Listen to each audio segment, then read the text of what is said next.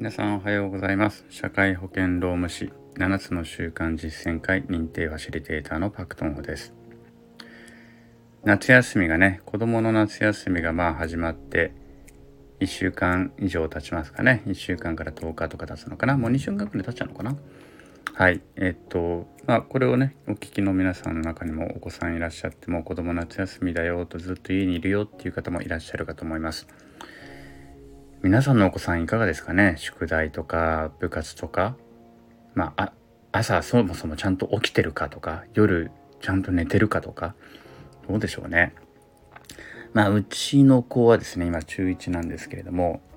まああの部活は頑張っていってます。すごく。まあ部活はねもともと好きでサッカーやってるんですけれどもほぼ毎日のようにねあるんですけれども結構朝早く起きてあの行ってはいます。行ってはいるんだけれども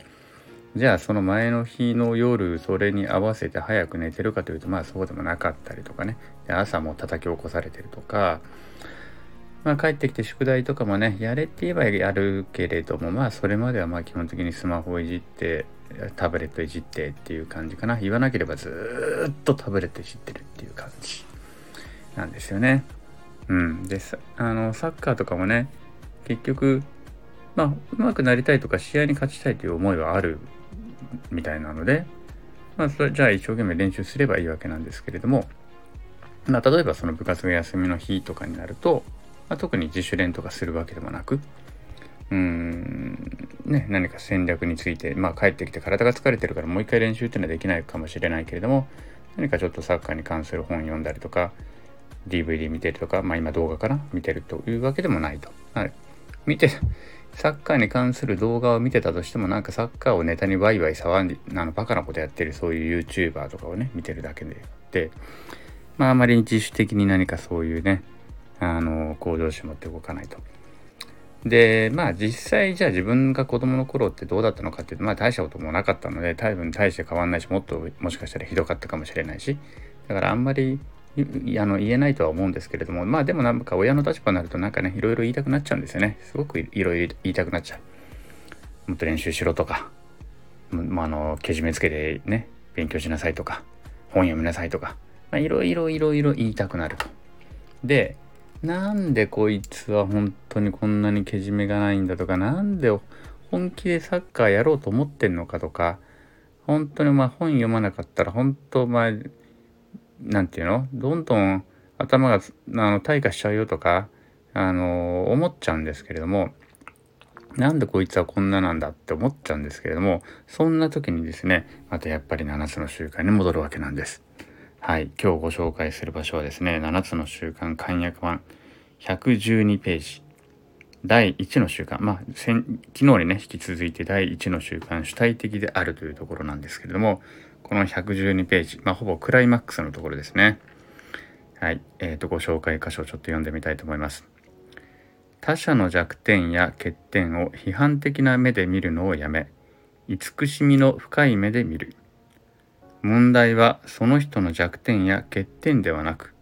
それに対し、それに対してあなた自身がどんな反応を選択し、何をすべきかである。問題は外にある。そんな考えが芽生えたらすぐに摘み取ってほしい。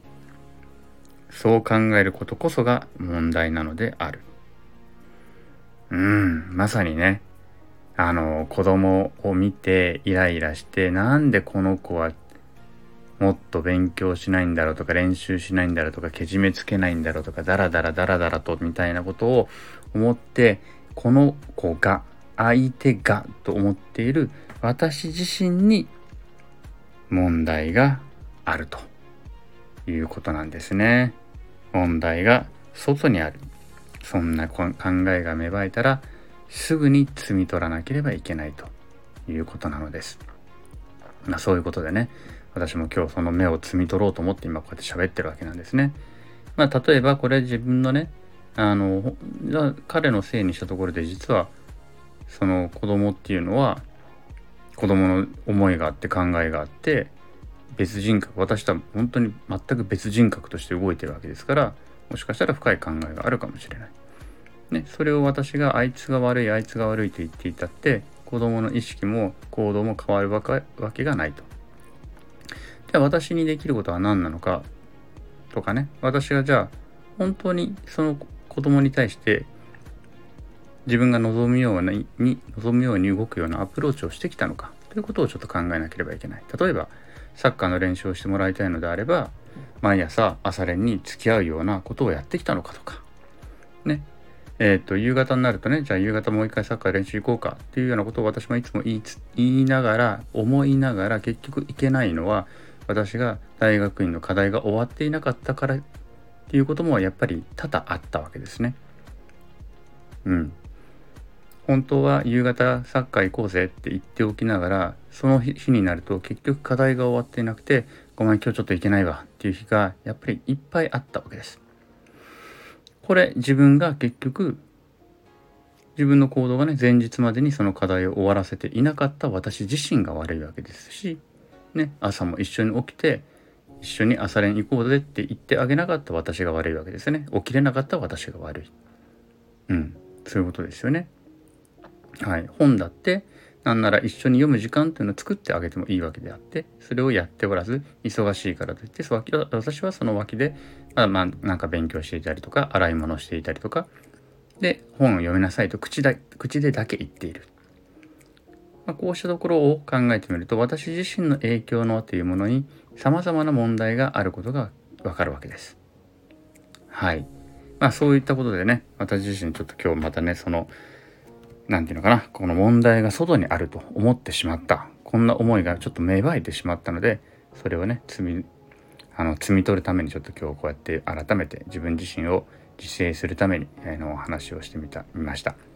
もしもね皆さんの中でも子さんに対してねあいつはこの子はこいつはと思ってるものがもしもちょっとでもあるのであれば